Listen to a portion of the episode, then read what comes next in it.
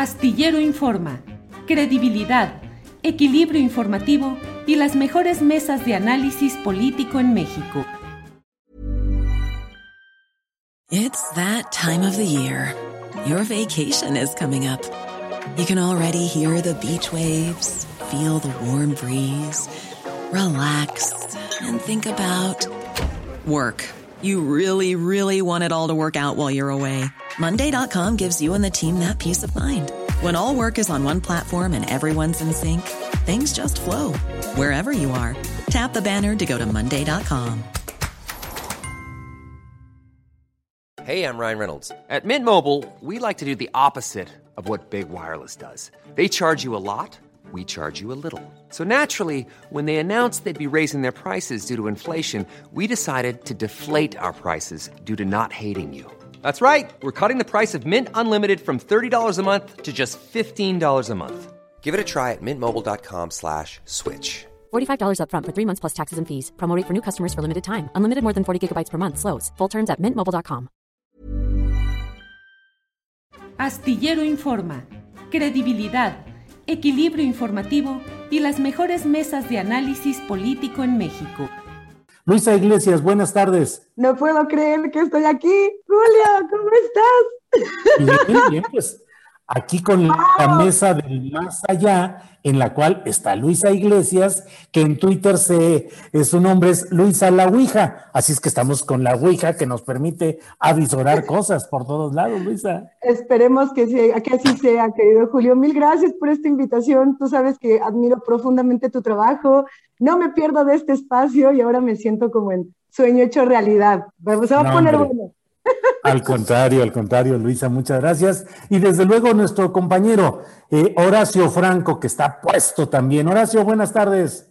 Qué gusto, qué gusto, bienvenida Luisa. En verdad, muchas gracias por invitarla, Julio. Yo la, la, quiero y la admiro desde hace mucho, en, el IMER, desde hace años. Y bueno, pues bienvenida seas para esta mesa y, pues bienvenida a la Ouija también. Ay, no, bueno, qué cosas, Horacio, ¿cómo has estado? Qué caso. Hace mucho que no nos podemos abrazar. Yo espero que muy pronto nos podamos hacer así, sabroso como siempre. Ojalá que sí sea, Luisa querida, pues todo, todo, todas mis, mis, mi admiración y mi cariño siempre. Hombre, al contrario. Gracias. Y damos la bienvenida también a Fernando Rivera Calderón, que está bien puesto hoy viernes.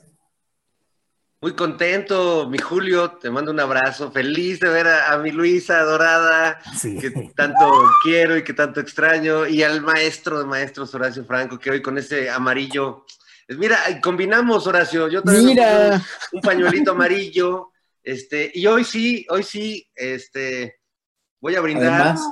y, además en homenaje a Luisa, es de calaverita mi, mi caballito de tequila, así que salud por ustedes, amigos. Salud. tarde que, comiencen los juegos del hambre. Muy bien, muy bien. Luisa, pues eh, vamos a empezar contigo, por favor. Eh, pues, este, esta sección es lo más relajada y lo más abierta posible. Siempre digo que yo entre menos hable, mejor. Lo importante es ustedes, la interacción. Pueden eh, interrumpirse, comentar, proponer temas, comentar lo que quieran. Esta es la sección del más allá. Pero Luisa, sobre la consulta popular de este domingo, que es el tema inmediato, ¿cómo la ves? ¿Qué crees que pueda suceder? ¿Qué expectativas tienes? Eh, en general y en particular si crees que pueda terminar en una comisión de la verdad. Tu opinión, por favor. A mí me parece un ejercicio interesantísimo. Yo sé que se ha dicho mucho, se ha hablado mucho de esta consulta para bien y para mal, y, siempre vamos a tener opiniones encontradas, que creo que también es saludable si podemos dialogar con esas opiniones y no nada más eh, denostarlas. Eh, de nuevo, creo que para entender lo que tenemos que hacer este domingo, quienes quieran salir a votar y quienes no, válidas las dos posturas, pero entender nuevamente, ¿no? Ahí va, a ver si sí es cierto. Me quiero tapar los ojos, pero no lo voy a lograr, Julio, lo voy a intentar. Dice, ¿estás de acuerdo o no en que se lleven a cabo las acciones pertinentes con apego al marco constitucional legal para emprender un proceso de esclarecimiento de las decisiones políticas tomadas en los años pasados por los actores políticos encaminando a garantizar la justicia y los derechos de las posibles víctimas. faltan dos días para la consulta y hay muchas personas que todavía no alcanzan a entender el significado de, esta pregunta, lo cual ha complicado mucho la conversación e inclusive ha puesto sobre la mesa si es necesario o no hacer una consulta de estas dimensiones. Y, pensar en qué significa, eh, a ver, necesitamos que sean más o menos 37.5 millones de votos, ¿no? Para, para que esto se vuelva vinculante, para que pase algo. Entonces, todo depende de la participación y, del interés que se pueda fomentar en este fin de semana. Digo, para llegar al sí o para llegar al no, para que signifique, ¿no? yo no sé cómo vean, a mí se me hace que está complicado. Eh, por ahí Ricardo Monreal le había dicho, es muy posible que no se llegue a este porcentaje porque no se ha dado difusión. Entonces, ahí están los que dicen, pues es que el INE no lo difunde, y está el otro lado que dice, pues es que no se entiende lo que hay que difundir. No sé, no sé, está interesante, yo, yo considero que es un ejercicio necesario para, para toda la sociedad, considero que, que, el simple hecho de que estemos hablando de esto es una buena noticia, porque, porque estamos nuevamente interesados en estos temas y, creo que lo que nos quedaría en un momento como este es tener mucha empatía con las personas que justamente están hablando de, de, lo que les ha ocurrido, de las muchas realidades en su país. ¿no? no es lo mismo que nosotros hablemos de esto a que el Ejército Zapatista de, la, de, Liberación Nacional esté hablando de esto, no será lo mismo que las madres que están buscando a sus hijos, las buscadoras de nuestro país hablen de esto, no será lo mismo que los empresarios hablen de esto. Siempre vamos a tener muchos puntos de vista y habrá que ver con cuáles empatizamos y con cuáles no. Órale, muy bien, muy bien, Luisa, gracias. Eh, Horacio Franco, ¿cómo ves? Ya estamos en la víspera de la tan esperada consulta popular, pero ¿cuál es tu punto de vista? ¿Cómo ves este tema de la pregunta que ya aquí nos eh, recitó eh, Luisa? ¿Cómo ves esa, pues a quienes dicen que, es decir, yo no estoy aportando mi opinión, que desde luego la tengo sobre el tema, lo importante es lo que ustedes dicen, pero enredada, demasiado amplia, te parece ajustada a lo que se busca. Eh, ¿Qué piensas sobre esta consulta que ya está encima, Horacio? Mira, primero que nada, sobre la consulta, pienso que es un ejercicio total y absolutamente catártico para la población de México. Es la primera vez que una consulta popular de esta índole tiene, la critiquemos o no, o sea justa o no, porque a mí no se me hace tan justa, pero tiene una vinculación con el INE, ¿no? Y ya con eso, eh, la, la, consulta, y esta consulta, que es la primera que se hace de este tipo, evidentemente es una consulta ya no vinculante para la justicia, para, no sabemos qué va a pasar después, ¿no?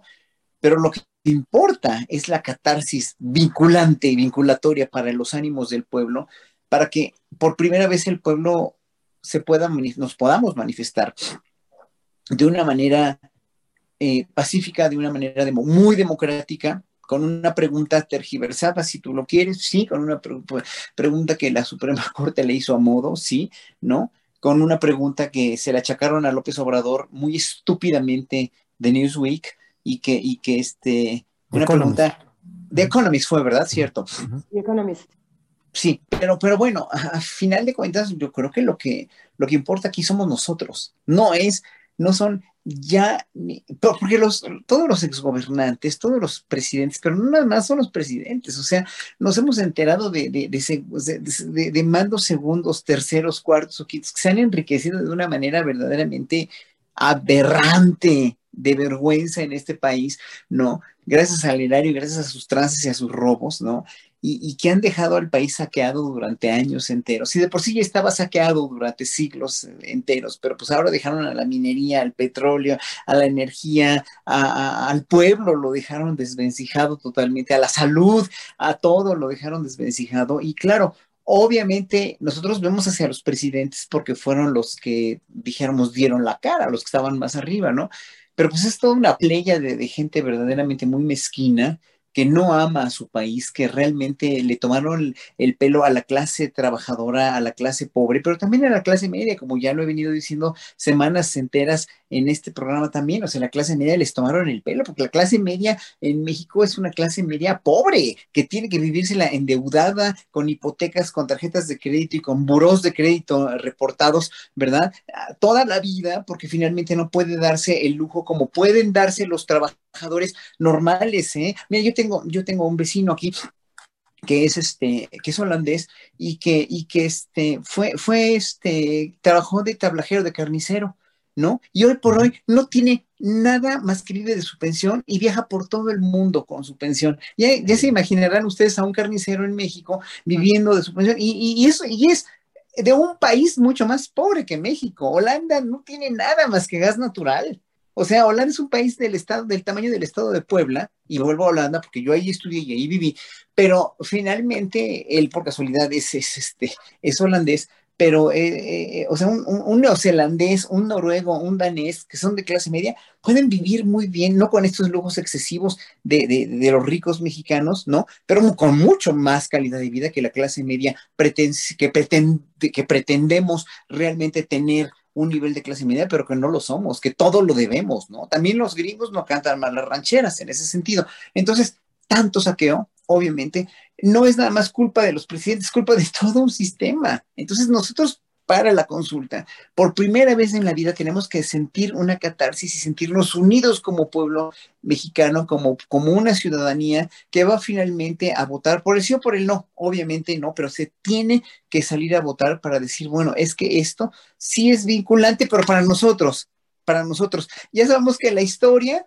o sea, depende también de las comisiones de la verdad que de aquí se generen, pero el pueblo, el Vox Populi ya los condenó desde hace mucho. Solamente unos cuantos, no sé, eh, creen todavía en sus propias mentiras y siguen lanzando patadas de ahogado como Vicente Fox y como muchos otros. Pero finalmente ya la historia popular, el pueblo en su conciencia colectiva ya los, los, los, los ha verdaderamente los, los ha este, los ha juzgado ya como grandes sacadores, grandes rateros, grandes personas que han hecho mucho daño al país, pero pues tiene que haber ya un registro, un récord escrito histórico avalado por finalmente por gente que va a poner esto en los anales de la historia. Por eso es importante salir a votar, más que nada. Ya después veremos, ojalá que, que todo esto no sea simplemente una llamada de petate, que no lo va a hacer si salimos a votar, pero todo depende ahorita de nosotros, nada más. Bien, gracias Horacio. Fernando Rivera Calderón, ¿qué opina sobre este tema de la ya inminente consulta popular de este domingo?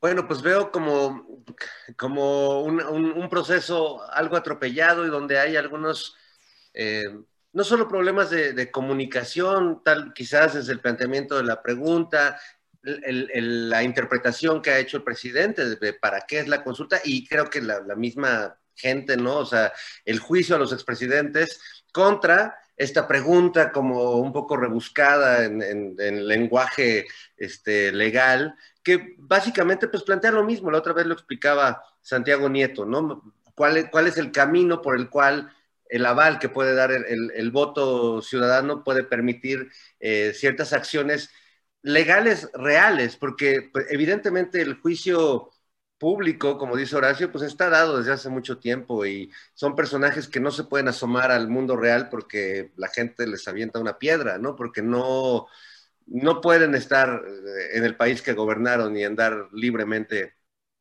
O se exponen a, lo que le ha pasado a Felipe Calderón o lo que le, ha pasado a los que eh, osan asomarse a ese país que gobernaron, entre comillas, ¿no? Em, creo que ha habido tristemente una mayor cohesión en, el discurso de quienes quieren desacreditar la consulta. creo que ha habido mucho mayor énfasis y seguro le han invertido una buena lana, ¿no? Para, para convencer a la gente de algo que yo creí que era imposible de convencer a alguien, que es que nuestra opinión no vale, que nuestra opinión no importa. Eh, me parece realmente un despropósito lo, lo que ha logrado la oposición y los que se oponen a esta consulta de, que el máximo argumento es que pues, realmente es absurdo que los ciudadanos salgamos a opinar sobre un tema de interés público. Eh, pero lo más atroz y lo más preocupante es que mucha gente eh, se las ha creído y es como los que creen que no hay que vacunarse porque hay un complot mundial. Bueno, pues ahora hay quien cree que dar nuestra opinión cuando se nos pregunta qué pensamos como sociedad sobre un tema es malo y es un dispendio y es absurdo. Eh, más absurdo no puede ser realmente, ¿no? Eh, ¿Qué queremos entonces? ¿Que nos sigan imponiendo eh, las cosas? Yo creo que el ejercicio es muy sano, es un ejercicio democrático, es un ejercicio interesante, donde incluso pues la misma parte organizadora pues parece que está saboteando, ¿no? Yo desde hace mes, eh, algunas semanas, en, todos mis programas, pues tengo que sujetarme un veto en el que hoy tengo que hablar del tema tangencialmente porque no se puede hablar del asunto. Eh, en, las recomendaciones del INE a, no mantener esto como muy, muy en segundo plano, ¿no? Como esas notas que meten los periódicos de aclaración así en la página 23 chiquitita. Pues no, yo creo que los ciudadanos, ahí sí, como dice Horacio, eh, y como, como dice Luisa también, pues tenemos que ser empáticos y entender el significado de esto. Hay crímenes reales de políticas criminales de gobierno y empecemos por la de la política de militarización, ahí sí real de este país que hizo Felipe Calderón y de desaparición y, violencia cotidiana contra estudiantes, contra campesinos, contra eh, activistas, contra todo tipo de organizaciones independientes. O sea, ahí hay crímenes que tienen que ser juzgados, no, no nada más con la mentada de madre popular, ¿no? Y yo creo que aquí se abre el camino, sí lo veo difícil, sí creo que la campaña en contra, lamentablemente veo que ha sido efectiva, eh, y me duele porque creo que nunca deberíamos subestimar nuestro voto, menos en un país como México. Bien, eh, gracias Fernando. Em, Luisa Iglesias, em, si esto termina en una comisión de la verdad, ¿qué pensarías sobre ello?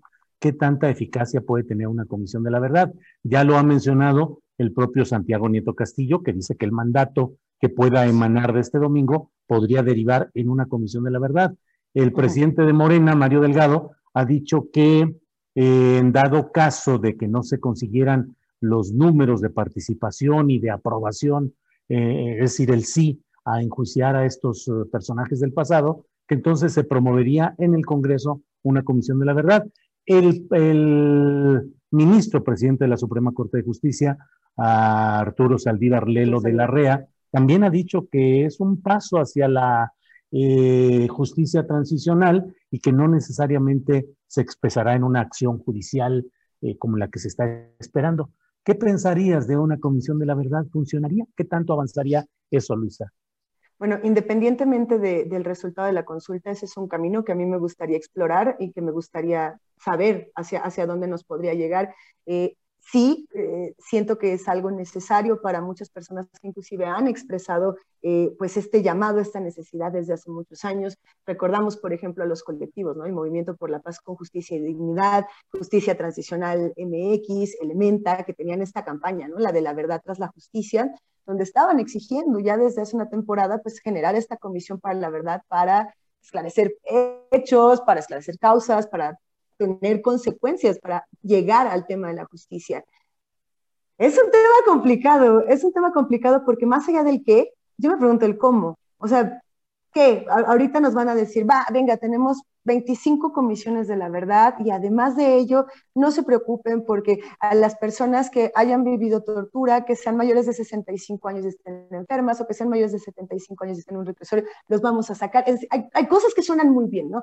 Eh, comisiones de la verdad, eh, proteger a, las poblaciones, darle el derecho de participar y de que formen parte de... Ahora bien, a partir de que tenemos los que es, la, eh, yo, siento que parte de, las cosas complejas que tenemos en el país viene en el, en el cómo se hace, en el, lo que sigue después, ¿no? Eh, tenemos leyes muy bonitas en México y la mitad de esas leyes, lo hemos visto, se quedaron en el papel y para eso nos sirvieron, ¿no? Y entonces decimos, y a partir de eso, ¿qué podemos exigir? ¿no? O sea, se tendrían que definir los distintos alcances, eh, cuál es el periodo que tendría que entenderse, por ejemplo, como años pasados para pensar en una comisión de la verdad, hasta dónde nos vamos a regresar, hasta dónde queremos realmente saber.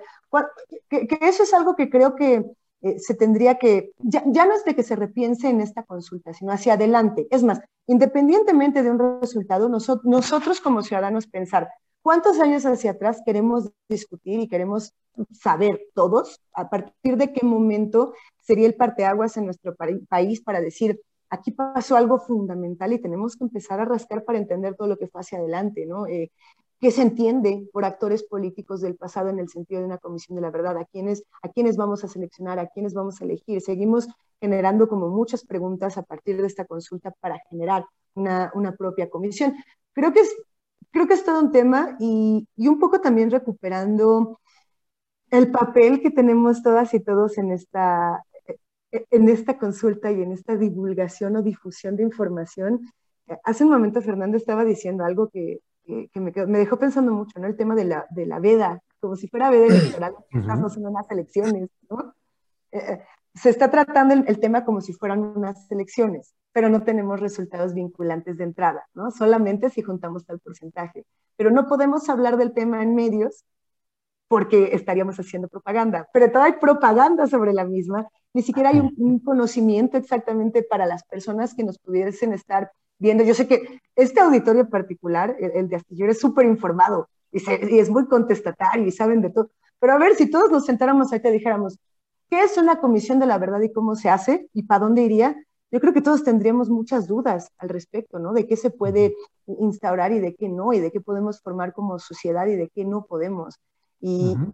y, no hemos tenido el espacio para hablar de ello, no hemos tenido un espacio tampoco para discutir históricamente qué ejemplos tenemos a nivel internacional de crear comisiones de justicia, comisiones de verdad. Yo pensaba mucho en el ejemplo de Colombia, no sé si se uh -huh. acuerdan, ¿no? En, en, 2016, si no me equivoco, fue el referendo de la paz, el, el tema del, del, sí del no, cuando los colombianos les preguntaron, ¿quieren la paz? ¿Sí o no? Y entonces ganó el no y todo el mundo se quedó como de, ¿por? Y ya después hubo un, un, segundo ejercicio que tenía que ver con la corrupción. Y un poco lo que decían es, más allá de una búsqueda de justicia o más allá de una búsqueda de generar otra plataforma, lo que se estaba haciendo con esas consultas era validar en ese momento la autoridad que tenían eh, pues los líderes ¿no? colombianos y el tema de las FARC. Entonces, ¿hasta dónde podemos nosotros, a partir de lo que se diga aquí, cómo podríamos generar, por ejemplo, este tipo de espacios de justicia transicional, Creo que, uh -huh. creo que es un ejercicio interesante, pero todavía tengo muchas dudas y no sé si ustedes se sienten como yo. Claro. a pesar de que todos los días estamos hablando de esto, no, claro. o sea, los escenarios todavía son, son inciertos. Hay que saber qué escenarios podemos plantear a partir de un sí o a partir de un no. Bien, gracias. Luisa Iglesias, nuestra invitada especial de este día. Horacio Franco, eh, el presidente de la República dijo hoy eh, en su conferencia mañanera en Culiacán, dijo que ahora que esté el domingo en Nayarit, va a buscar si hay una casilla a la cual pueda ir a votar eh, y que en todo caso votaría en contra. Bueno, eh, no habrá casillas especiales, eso se ha dicho, se sabe, no habrá casillas especiales, solo donde a cada quien le corresponda eh, tocar, porque así, así es la circunstancia en este momento. Pero, ¿qué opinas de, de esa declaración del presidente Horacio? Eh, él votaría en contra y lo ha dicho repetidamente.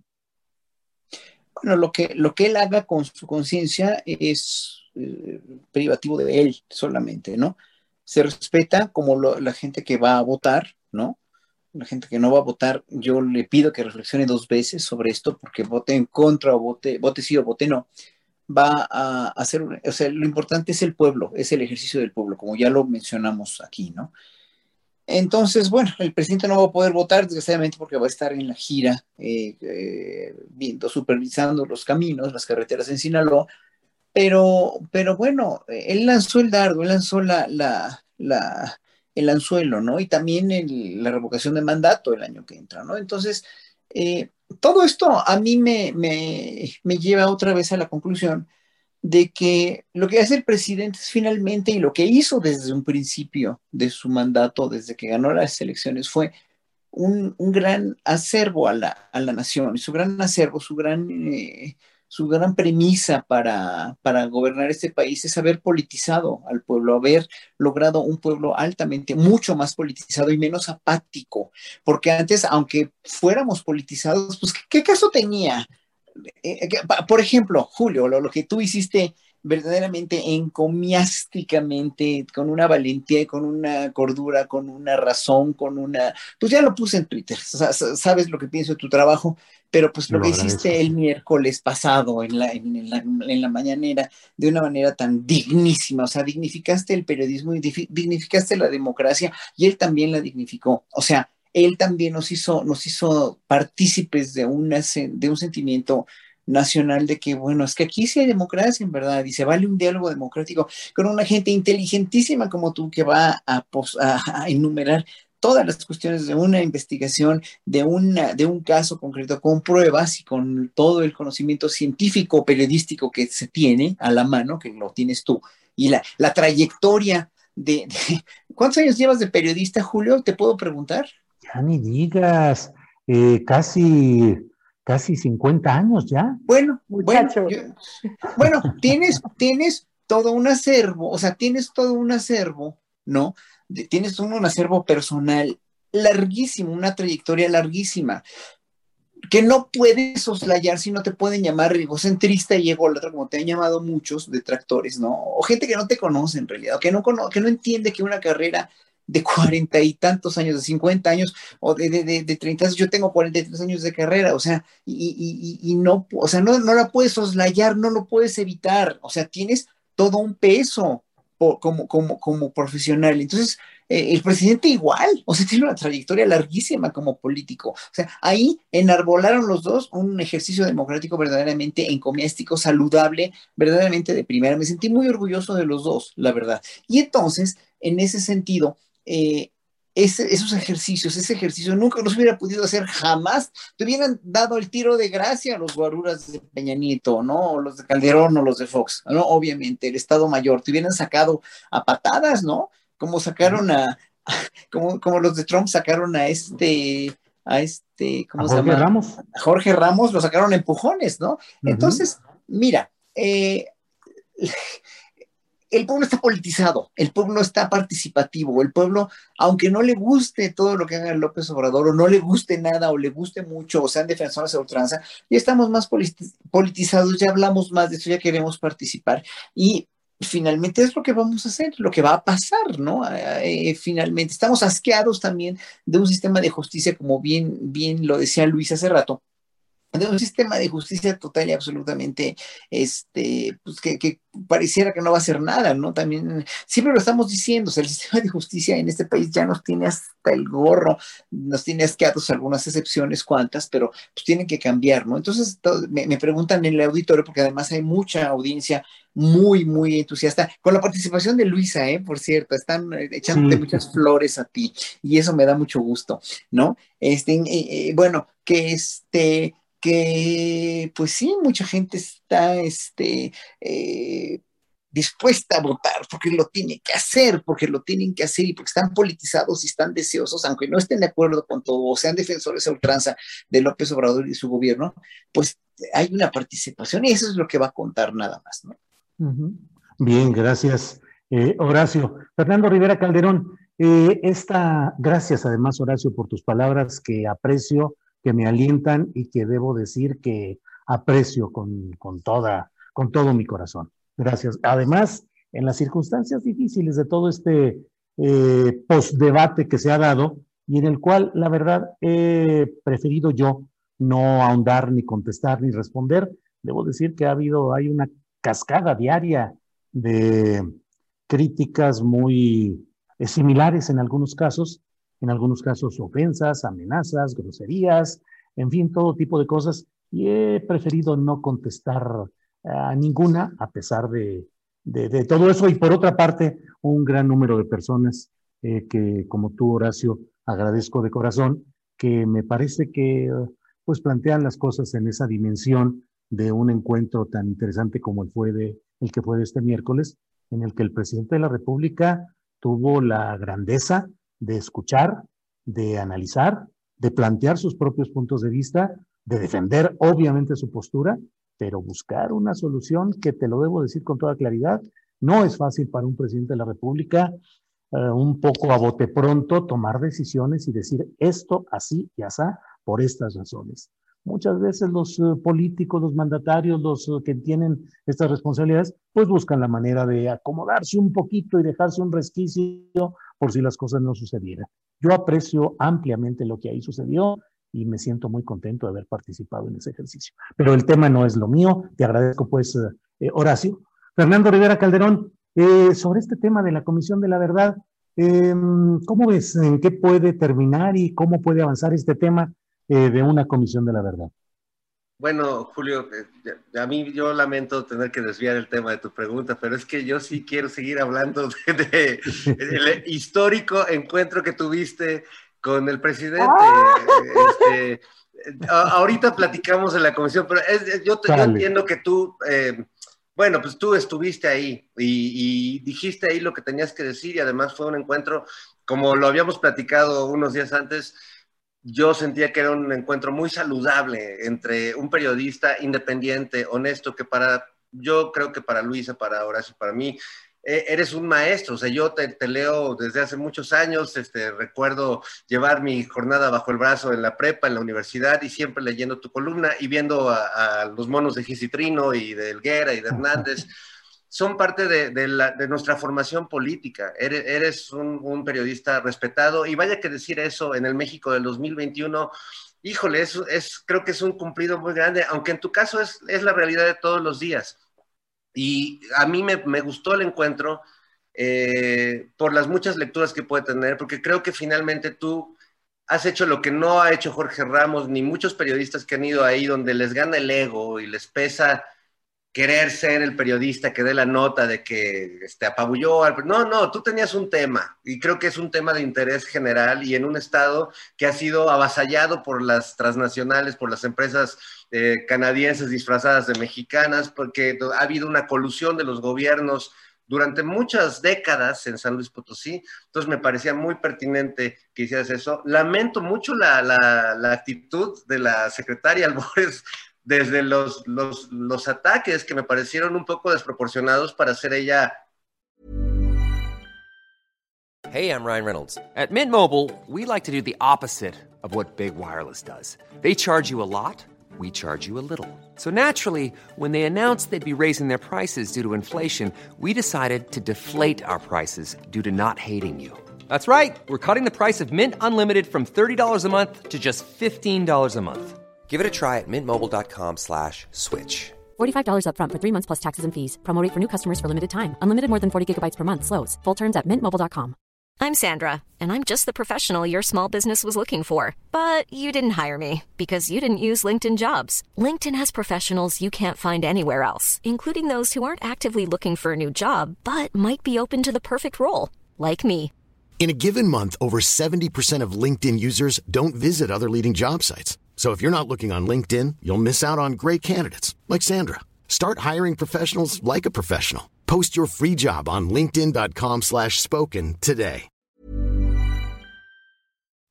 Pues quién tendría que ser mediadora, digamos, o tener cierta mesura no vi mesura y bueno, todo el, discurso gestual mientras tú hablabas es de antología. La verdad es que es, digno de, memes y creo que bueno, revela una, también una inexperiencia política de la eh, de la secretaria, que pues también se agradece porque fue muy transparente ante lo que tú estabas diciendo, ¿no? No hubo ninguna hipocresía. Le molestó, no le gustó esa miradita que hizo al techo, así como de, ay, a ver a qué hora el señor termina de decir lo que tiene que decir. Pero muy interesante porque lograste al final, me parece, o, todos creo que vimos, un compromiso del presidente eh, de que no es fácil, como dices, lo, metiste un poco en camisa de once varas, pero qué bueno que lo metiste o que, eh, que él decidió entrarle a esa pregunta y no irse por la tangente y no salirnos con el no somos iguales, etcétera. No, le entró, le entró bien y creo que más allá de que el presidente siento que protegió a su secretaria y a, la vocera de las fake news, eh, me hubiera encantado ver una, una contrarréplica, digamos, y un diálogo más abierto. Se hubiera puesto muy bueno, pero bueno, este, creo que lo que sucedió ya es inédito, ya no es algo que habíamos visto antes y ojalá siente precedentes de un debate inteligente, argumental, de periodistas independientes con, con este presidente que si lo pones en ese contexto, pues resulta que será un debate muy interesante. Digo, si le pones a Lord Molécula hablando de alacranes, tal vez no está tan interesante pero esta vez sí. Así que, este, perdón por desviar la pregunta, mi querido Julio, pero es que creo que sí es un tema digno de hablar, no porque tú, no porque los periodistas tengamos que ser el protagonista de la nota, yo creo que ese no es el tema, yo creo que el tema es que lo se logró a partir de un trabajo periodístico, hacer que el presidente tomara públicamente una, una decisión que que va contra intereses millonarios y que va a generar conflictos y que seguramente ya está generando conflictos tremendos, porque pues esa, esa palabra del presidente, pues es una palabra que se respeta, ¿no? Y, yo creo que los que han invertido ahí tanta lana y han comprado a tanta gente, hijo, deben estar pasándola muy mal. Qué bueno. Sí, sí, sí, Es mucho dinero el que está ahí en juego, muchos los intereses. La mayor parte de los capitales eh, en San Luis Potosí, de los grandes ricos, están metidos en este negocio. He mencionado a Carlos López Medina porque es la cabeza, es el, el que da la cara, es el coordinador general de este proyecto. Está Alejandro Tamayo, que es de Nuevo León, de Monterrey, de Century 21, pero en San Luis, la mayoría de los grandes capitales, eh, que muchos de ellos controlan medios de, comunicación ahí, pues bueno, debo decirte que incluso eh, la participación mía del miércoles en varios medios de allá ni siquiera fue incorporado mi nombre ni de refiloncito. O sea, eh, pasó esto allá en México, el presidente dijo esto, sucedió esto otro, ni una sola mención por un lado y por otro, eh, rápido eh, sacar adelante la idea de los comuneros que sí están deseosos de vender sus tierras, diciendo ya no nos van a impedir, vamos a ampararnos, vamos a la lucha, ¿quién nos va a impedir vender nuestras tierras? En fin, pues ahí va una tarea y no de ninguna manera puedo dejar de valorar, de apreciar el gesto del presidente de la República. Y lo que he hecho, como lo dije ahí, era, por un lado, reivindicar y defender el periodismo crítico y honesto, defender nuestro derecho al medio ambiente sin simulaciones y también lo dije ahí, defender un proceso político popular que busca el cambio en México. Entonces, pero bueno, eh, sálvame de esta, por favor. Luisa, que está pidiendo la mano. Este, Luisa, adelante, por favor. Es que yo quiero decir algo, eh, y quiero celebrarlo como lo comentamos en ocasiones anteriores, Julio. Para mí lo que, lo que pasó en esta conferencia matutina en la que tomaste la palabra y das este, este, esta réplica, para mí significa mucho por muchas razones. Yo celebré eh, de una manera muy grande que se pueda tener derecho de réplica, que se pueda ir y decir, ah, no, aquí está lo que yo tengo que decir, que hay una respuesta directa de presidencia, que eso fue algo que también conversamos, decir, hay una parte que tiene que ver con lo que uno puede hacer como periodista o lo que uno puede hacer en nombre del periodismo y hay otra parte que tiene que ver con las propias causas por las cuales salimos a decir lo que queremos decir, ¿no? Y, y decir, a ver, ahora estamos defendiendo a la comunidad de San Miguelito, estamos defendiendo la tierra, estamos en esto y en esto, y se tiene una respuesta directa por parte de presidencia gracias a ese momento. Y, eso a mí me entusiasma mucho, me gusta pensar que la libertad de expresión puede ganar, o sea, que hay días donde la libertad de expresión gana, que hay días donde el periodismo gana y que a partir de, este momento podrá haber más periodistas que si quieren hacer lo que lo hagan, ¿no? O sea, tú eres el primero que ha tomado la palabra y ha dicho, quiero mi derecho a replicar.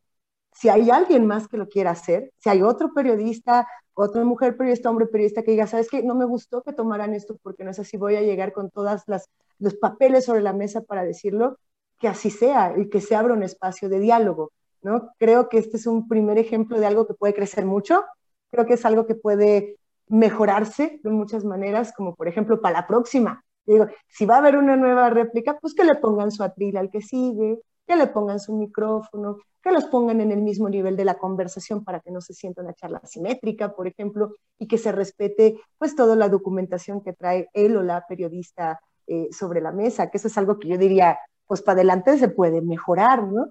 la pantalla. La pantalla, o sea, exacto. ahora, o la traigo mi memoria USB, aquí traigo una presentación con datos, va, o sea, si dicen, ahorita no se puede porque es de último momento, pues planeémoslo y empecemos a generar ejercicios de verdad de participación y de periodismo en Palacio Nacional. Creo que el formato de la conferencia matutina ya estaba llegando a un punto, no quiero decir agotado, porque todos los días estamos teniendo información y estamos teniendo al presidente frente a nosotros diciéndonos cómo va a estar el tema, ¿no? Lo cual puede ser bueno o malo, dependiendo de cada quien. Yo ahí sí no me meto en, opiniones, pero lo que me gusta es que ya puede haber un intercambio entre pares. Eso, eso a mí me entusiasmó mucho, decir, órale, un presidente y un periodista se pueden sentar, o más bien se pueden mirar a los ojos y decir, a ver, esto sí, a ver, esto no, a ver, esto tal. de una manera muy distinta al ejercicio que se estaba haciendo antes de preguntas y respuestas. Y, quiero yo pensar que este será el primero de muchos, si es que las y los periodistas quieren hacerlo, porque así como él dijo, ¿no? No somos iguales, y tú le dijiste, pues no somos iguales, pues no. Entonces, los que consideren que no forman parte de, de, este espacio que ha, que ha, mencionado el presidente de, de, prensa que ha recibido dinero, de prensa que está haciendo un golpeteo, que, que invisibiliza otras noticias. Por ejemplo, a mí no deja de sorprenderme que el tema de la consulta no esté en ningún periódico, no forme parte de las primeras planas, salvo la de la jornada que por ahí le tocó eh, de pronto un, ahora, ahora eso, estaba en veda, sáquese de ahí. Eh, también le tocó, ¿no? Pero eh, que se abran estos temas. Estoy emocionada, estoy emocionada de que esta sea la primera de muchas conversaciones horizontales de presidencia con la prensa. Muchas gracias, gracias. Eh, Luisa, aprecio mucho las palabras de los tres, pero ya, este, Horacio, ayúdame a que salgamos para otro tema, porque si no, aquí vamos a seguir hablando de lo que eh, sí, agradezco mucho la atención y los comentarios y sus palabras eh, pero vamos, a, vamos al, otro, a los otros temas. Horacio, el presidente de la República está en Culiacán y es una visita que sus adversarios están señalando de una manera muy crítica porque evocan la fotografía en la cual él eh, saludó a la mamá de Joaquín Guzmán Loera, conocido como el Chapo. Entonces, esa parte de los eh, opositores pues están criticándola en ese sentido porque va a Badiraguato precisamente a supervisar la construcción de una carretera. Eh, hoy el presidente de la República dijo que eh, pues que tiene su conciencia limpia y tranquila respecto a la decisión de liberar en su momento a Ovidio Guzmán y dijo que un informe que le dieron le mostraba que pudo haber 200 muertos ahí si se hubiese sostenido la acción militar y policíaca para cumplir una orden de aprehensión contra Ovidio Guzmán. ¿Qué opinas de todo esto, de todo este esquema del que estamos hablando? Horacio, por favor. Pues mira, ahí, se ve lo poderosos que son los cárteles de la droga o que están en, en, esa época todavía estaban, ¿no? Obviamente, eh, yo creo que lo, de, lo del saludo de la mamá del Chapo fue eh, pues un, episodio que se criticó mucho. Yo creo que fue un episodio bastante, yo quisiera verlo así, ¿no? Bastante cándido, pero, pero, pero, pues obviamente, lo que pasa es que el presidente de la República en ese momento sopesó y al no haber este, arrestado a este, al hijo de Guzmán Loera, lo, la, la, mucha violencia que se puede haber generado, ¿no? Es que esa gente sí tiene mucho poder, obviamente, y tiene la sartén por el mango en muchos rubros, ¿no? Y ese sartén por el mango que tienen no se les va a quitar de la noche a la mañana porque no hay, no están los medios y además tienen mucho más poder del que, del que nosotros pensamos. Digo, este, el, el, jefe de, del cártel de Sinaloa, pues ya vimos que no era Guzmán nada más, ¿no? Está este, este el que, el que Scherer entrevistó, el, ¿cómo se llama? El, el Mayo Zambada el Mayo Zambada, que digo, como no son mis temas, yo no, no estoy cerca de eso, pero evidentemente, pues ahí se ve que, que el cártel de Sinaloa además de estar colidido con cárteles colombianos, etcétera, etcétera, pues son toda una empresa, una infraestructura empresarial, criminal y lo que ustedes quieran, pero pues está tremendo, ¿no? Y por eso pues se tomó la decisión de, de poner a la Marina, eh, ¿no? En, las, en, los, en los puertos, ¿no? Para, para que tengan un poco más de control, pero es que eso no se va a acabar hasta que no abran todo ese mercado, hasta que no legalicen todas esas porquerías y eduquen a la gente a que se meta a lo que se tiene que meter, si están enfermos emocionalmente, si están enfermos de desatención o si están enfermos de cualquier cosa, que se metan esas drogas, pero que las regulen como las regulan en Europa o en Suiza, donde los heroinómanos tienen sus dosis para que no se metan más de la cuenta y para que no haya ese consumo ilegal que hay, mientras Estados Unidos siga siendo la policía del mundo, va a pasar esto y van a pasar más cosas. O sea, no es un acto que López Obrador haya hecho per se nada más, es que todo esto tiene una antecedencia y si no vamos a ponernos realmente eh, analíticos y pensar que Estados Unidos es el culpable realmente de todo este mercado de drogas que hay por no regularlas, porque además, pues la de ya sabemos, pues es una, es una, es una sucursal de los cárteles, es la que regula todo esto, ¿no? O sea, ya, ya ha sacado miles de pláticas sobre esto, entonces, pues López Obrador aquí es un simple, es un simple presidente, ¿no? Que está tratando de cambiar las cosas, pero que no puede actuar como actuaron los anteriores de mátalos en caliente, este, este, bla, bla, bla, porque entonces sí desata un pequeño infierno en, en cualquier momento, ¿no? Como, como los que todavía sigue habiendo, ¿por qué? Pues porque no, no hay control todavía, porque no hay control, porque siguen teniendo la sartén por el mango, porque sigue siendo un negocio y una industria verdaderamente multitrillonaria que superan por mucho todos los productos internos brutos y las ventajas económicas que pueda tener México y que pues no nos hagamos tontos, es, un, es, una, es una cuestión que regula precisamente la, este, el, gobierno de los Estados Unidos a partir de sus agencias, ¿no? Antidrogas, ¿por qué? Porque son los que consumen más y los que distribuyen a todo el mundo, ¿no? Todas las mafias están coludidas, son mafias terribles, pero ahí están, ¿no? Ahí están. Y, bueno, ya nada más para,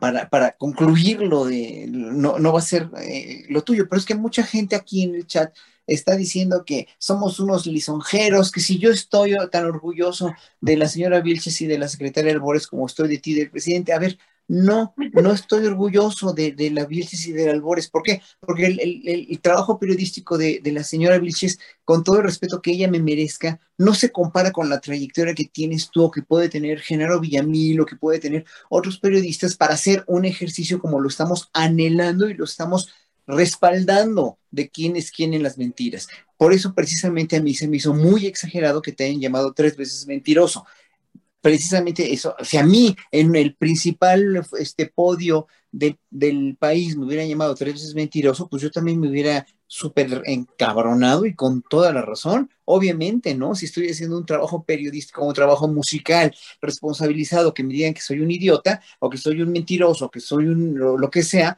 espérame tantito, o sea, vamos argumentando y vamos uh, trabajando. Y como bien dijo Fernando, pues sí, las caras de la secretaria no se me, no, no se me hicieron para nada verdaderamente dignas de respeto, se me hicieron así como que, bueno, si estás harta, bueno, entonces haz algo por, por este, por, por este, reivindicar precisamente y por contestar políticamente correctamente hablando una cuestión que te están cuestionando, porque no es, o sea, es un periodista con mucha trayectoria. Nada más, hasta ahí la, dejo. Y una, cosa que también quiero concluir sobre lo del caso de, de Lidia Cacho y de la liberación o de la exoneración de este Kamel Nasif a partir de, estas juezas, ¿no? O sea, digo, eh, y es ahí donde yo digo, a ver, es que ¿por qué por ser mujeres tiene que ser el bueno? Yo, yo soy feminista, ¿eh?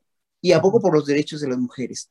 Pero estas mujeres que dicen que no había ningún argumento en la grabación de, para, para, para exonerar a, digo, para culpar al pobrecito de Kamel Nasif porque no mencionaban a Lidia Cacho en el famoso video de las botellitas de champaña con, con Mario Marín. No, ahí no, como no la mencionan, pues es que no es prueba, a pesar de que la secuestraron, la llevaron a Puebla eh, secuestrada, etcétera, etcétera. Ya, ya quedó exonerado el señor. Dices, no, no, no es posible, o sea, no es posible como tres mujeres o dos juezas pueden de veras cometer esos errores, ¿cuánto les habrán pagado? Yo digo, ¿no?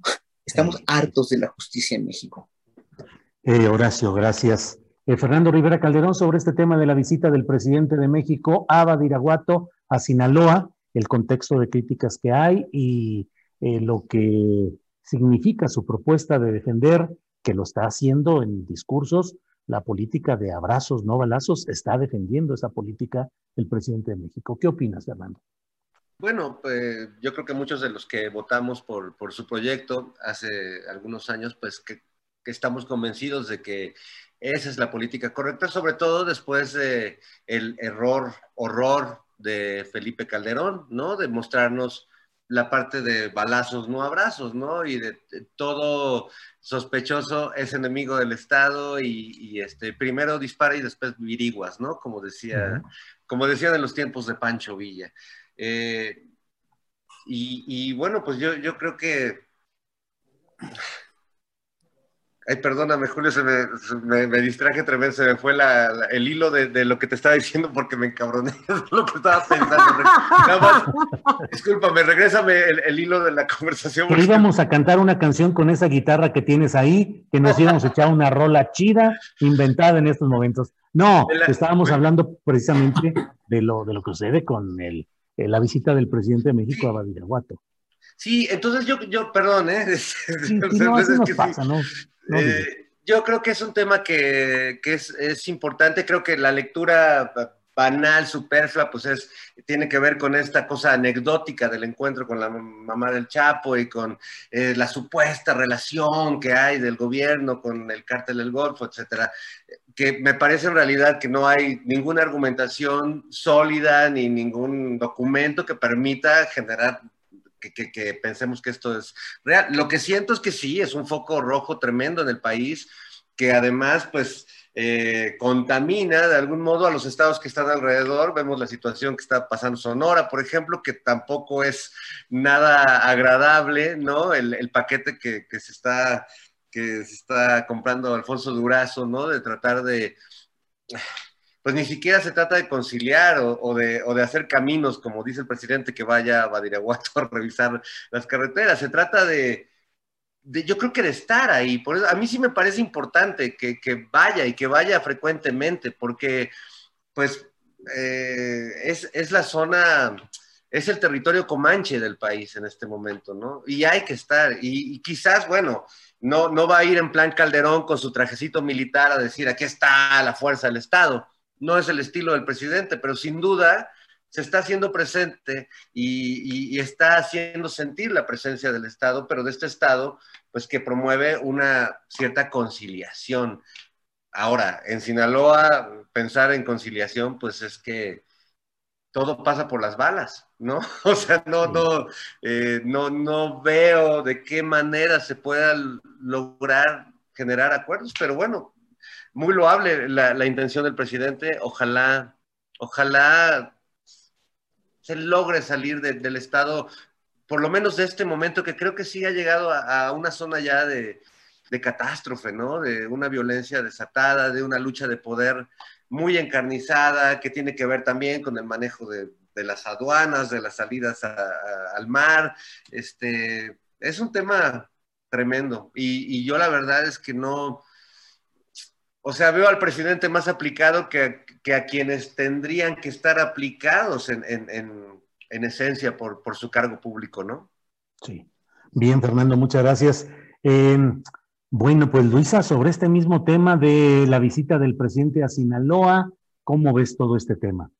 Hay, hay muchas cosas que platicar de Sinaloa y yo trataría de separarlas por, por partes. Ahora sí que vámonos por partes, diría mi amigo Jack. Por un lado, tenemos el tema así de las violencias y de la opinión que, tiene la sociedad sobre esta visita debido pues a lo que ocurrió en ocasiones anteriores con el presidente Andrés Manuel López Obrador, lo que estábamos comentando, ¿no? Eh, eh, saludar a la mamá, generar todo un pleito. Eh, el presidente sostuvo en la conferencia matutina que se habría priorizado el, el, bienestar del pueblo al haber soltado al hijo de Chaco Guzmán, ¿no? Hizo este recordatorio esta mañana de decir, a ver, detener esta captura de Ovidio Guzmán habría sido pues eh, con el objetivo de respetar la vida y de tratar de salvar al mayor número de personas. Recordarán quienes nos están visitando y que se la saben de todas todas, que fue en octubre del 19 cuando se reportó ¿no? que los comandos armados pues tenían las calles de Culiacán, ¿no? Y entonces, pues era un enfrentamiento entre fuerzas federales y el cártel de Sinaloa, la cosa se puso muy delicada y a partir de allí hay no solamente una parte que tiene que ver con, la violencia que está ocurriendo en este espacio, sino también con la violencia mediática del mismo espacio, que creo que eso es otro, otro tema interesante. Pero bueno, en, en, Sinaloa en este momento hay un montón de personas desplazadas por la violencia, ¿no? que están esperando regresar a sus viviendas y que están esperando regresar, por ejemplo, a Mazatlán, ¿no? y, que, y que tienen pendientes importantes. Se les estaban construyendo distintos espacios de vivienda en, esta región para tratar de preservar pues un poco la seguridad. Esto todavía sigue pendiente. Es uno de esos pendientes que, bueno, pues todavía andan haciendo ruido, andan haciendo ruido. Apenas, si no me equivoco, fue ayer que, estaban hablando de, ese tema y que se reunieron las familias desplazadas por la violencia, eh, por ejemplo, de los pueblos de la sierra, ¿no? de, de este municipio de Concordia, y que justo estaban con, pues con toda esta desazón, ¿no? Porque finalmente nosotros hablamos de la violencia, pero no la estamos viviendo ahí y, no podemos entrar en, en, las entrañas de esa propia violencia. Eso por el otro lado.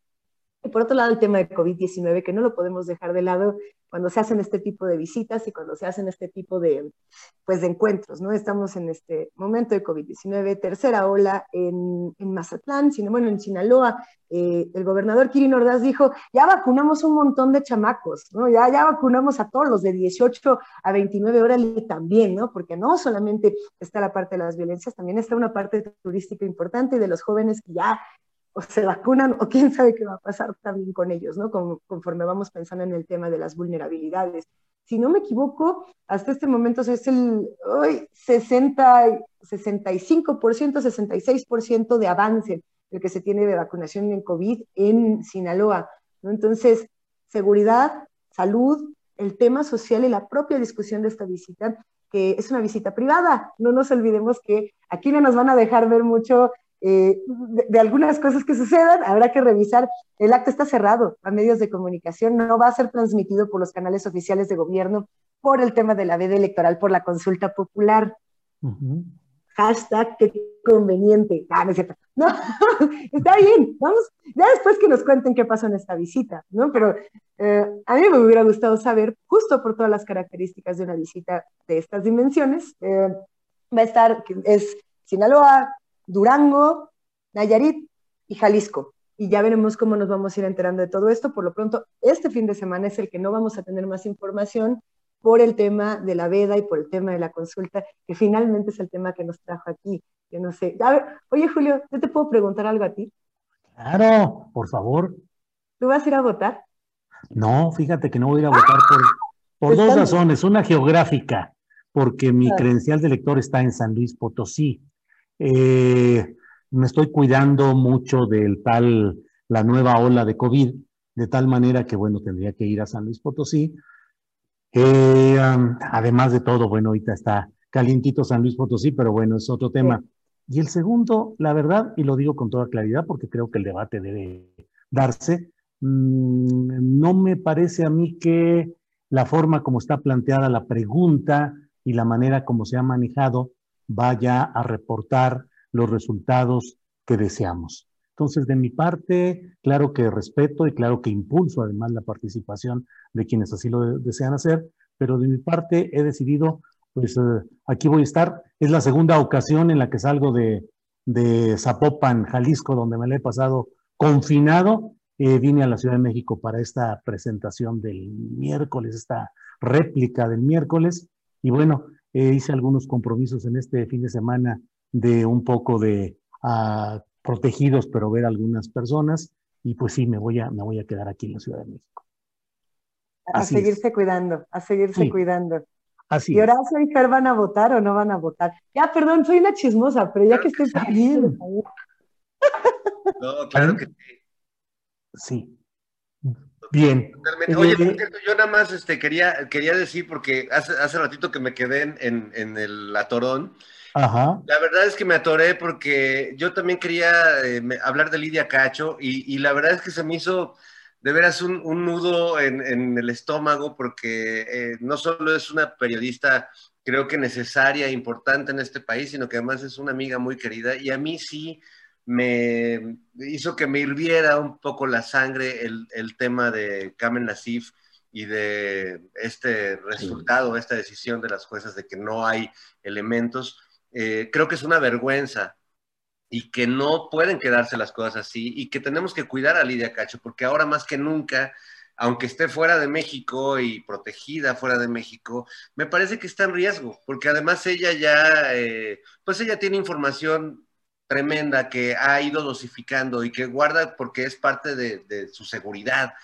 Pero siento que, que, estas respuestas son tan frustrantes, ¿no? No solo para ella, sino para todos los que la acompañamos en este proceso, que, que siento que ya, ya, no, ya no hay manera de que se siga protegiendo a esta red de trata de, menores eh, y que ya es tiempo de que de que no solo por Lidia, sino por todas las personas involucradas en este, en este delito cotidiano impune en México desde hace décadas, eh, se haga algo. La verdad es que es muy vergonzoso, es muy triste eh, y yo aprovecho este espacio para, así como, como te, estamos contigo, Julio, en esto que ha sucedido esta semana. Bueno, pues yo también le quiero mandar un abrazo este, a Lidia Cacho con todo cariño y solidaridad porque realmente no es justo lo que está sucediendo en, su caso. Parecía que se iba avanzando mucho, que había una voluntad de, parte de la Secretaría de Gobernación, a pesar de que no son precisamente santos de la devoción eh, una de la otra, eh, y por parte de Alejandro Encinas y por parte del gobierno, y de, pronto esta decisión que tiene que ver con estas dos jueces que mencionaba Horacio, pues es, es, realmente muy, muy lastimosa y muy frustrante y vergonzosa en términos de la justicia mexicana. Así que vaya el abrazo para la querida Lidia Cacho. Sí, lo compa, yo también me solidarizo en los mismos términos. Pues gracias, Fernando Rivera Calderón. Invito a quienes nos escuchan a que no se vayan terminando esta mesa porque vamos a hablar con Andrés Camacho. Él es doctorando en filología e investigador en el Seminario Permanente de Investigación de Arte y Cultura México y Japón.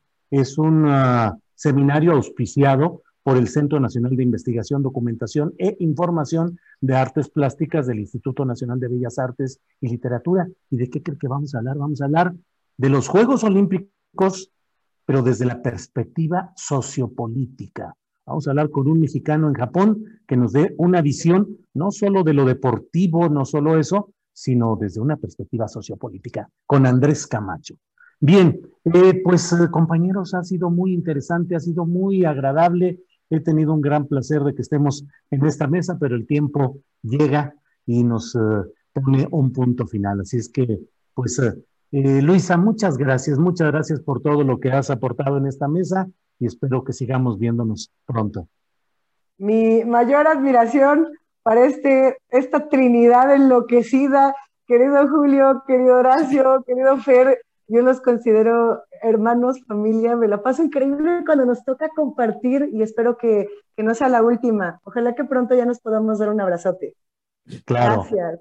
Gracias, Luisa. Horacio Franco, muchas gracias y buenas tardes. No, pues gracias. Yo pensé que había dicho Fernando que me había oído, porque dice, se me fue el hilo, pues como el hilo soy yo, el hilo con él, ¿eh? Entonces yo dije, no, si todavía estoy aquí, pues ¿cómo crees? Ah, no, es que se, te fue el hilo, no el hilo, pero bueno. La señal, se me fue la señal, Horacio. Ah, bueno, no, no, el hilo todavía está aquí, los saludo a todos, al público, al auditorio. Me da mucho gusto que, esté tan, tan, tan nutrida la, la, la participación de todos los, este, los internautas que, te ven.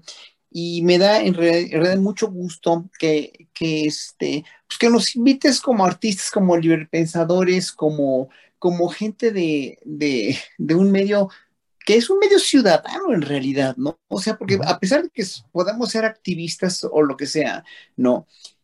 No somos politólogos, no somos, yo no soy periodista. Bueno, tú empezaste como periodista, Fer, ¿no? Alguna vez, ¿no? Pero, pero te fuiste a la artisteada, ¿no? Y tú, tú, tú, pues también estás en el medio artístico inmersa, Luisa, y Ana Francis también. Y creo que el que se nos dé una voz en un espacio periodístico como el tuyo, eh, porque pues yo también me echo las mesas todos los días, ¿no? Las mesas de, de gente consumada, como Guadalupe, Correa, bueno, como, como Temuris Greco, como todo, todo, como este, todos los, los que tienes en las mesas todos los días. Ravelo, que, que, es un crítico tremendo y de veras un crítico exacerbante, a veces exacerbado, ¿no? Este, en fin, Juan Becerra, que es admirable también, o sea, todos los, los que tienes, pero el hecho de que nos des un espacio nosotros es, significa mucho, no nada más para mí, no nada más para mis colegas, sino yo creo que también para que los ciudadanos y los artistas también, en este caso, se sientan como, se sientan como, como amparados por una por un medio como el tuyo, o como Rompeviento, que a veces también a mí me da también chance, o cualquier otro medio, ¿no? Para, para poder ser portavoz de los ciudadanos. Eso es bien importante, porque los ciudadanos en, en, las, en los sexenios pasados nos sentíamos inermes y por eso estábamos apáticos, porque sabíamos que si chistábamos algo, nos iban a reprimir o no nos iban a apelar y que todo era innecesario. Y hoy por hoy ya la gente se atreve a manifestarse a través del chat, a través de etcétera, etcétera. O sea, es, es muy importante. Finalmente quiero agradecerte a ti, Adriana, que es una magnífica, también magnífica periodista y que tienes una aliada maravillosa de primera, en la oportunidad que nos dan. Y un saludo a, todos y pues espero que, que siga muy bien todo contigo, Julio. Claro, claro, seguimos adelante. Muchas gracias por todas esas palabras, Horacio. Y bueno, Fernando Rivera Calderón, pues por esta ocasión, muchas gracias. Buenas tardes. Buenas tardes, mi querido Julio. Qué, semana tan tremenda, tan intensa, tan llena de, de, cosas este, dignas de, la reflexión, del análisis, de sopesarlas al calor de un tequilita. Así que yo brindo por ti, por tu trabajo periodístico admirable y respetable. Me siento muy orgulloso de ser parte de, este proyecto tuyo, nuestro, de, comunicación, de periodismo independiente. De veras, te lo digo de todo corazón, Adrián, a ti. Eh, y bueno, Luisa, te adoro, no tienes idea cómo me encanta verte, escucharte. Eres una voz me encanta porque además te conozco desde que eres una chamaquita y siempre has sido una luz, una mujer muy inteligente, con un criterio y con una información política que, ya quisieran muchos de los que se dicen grandes periodistas de México y el mundo. Buenas noches, Horacio Franco. Buenas noches, Pai de Rito. Qué gran cierre. Muchas gracias, muchas gracias a los tres. Es un deleite, lástima que tengamos que despedirnos, pero es un deleite estar con ustedes. Gracias y nos vemos pronto. Hasta luego. Para que te enteres del próximo noticiero, suscríbete y dale follow en Apple, Spotify, Amazon Music, Google o donde sea que escuches podcast.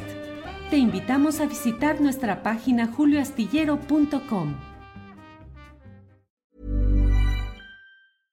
Imagine the softest sheets you've ever felt. Now imagine them getting even softer over time. That's what you'll feel with Bowl and Branch's organic cotton sheets. In a recent customer survey, 96% replied that Bowl and Branch sheets get softer with every wash. Start getting your best night's sleep in these sheets that get softer and softer for years to come. Try their sheets with a 30-night guarantee. Plus, get 15% off your first order at bowlandbranch.com. Code BUTTERY. Exclusions apply. See site for details. The secret to summer ready skin is here. Osea's number one best selling Andaria algae body oil, clinically proven to instantly improve skin elasticity and transform dry skin to silky, soft, and unbelievably glowing. Its signature scent of freshly squeezed grapefruit, cypress, and mango mandarin transports you to sun kissed summer days. Get healthy, glowing skin for summer with clean vegan skincare from Osea. Get 10% off your first order site wide with code GLOW at OseaMalibu.com. Para que te enteres del próximo noticiero, suscríbete y dale follow en Apple, Spotify, Amazon Music, Google o donde sea que escuches podcast. Te invitamos a visitar nuestra página julioastillero.com.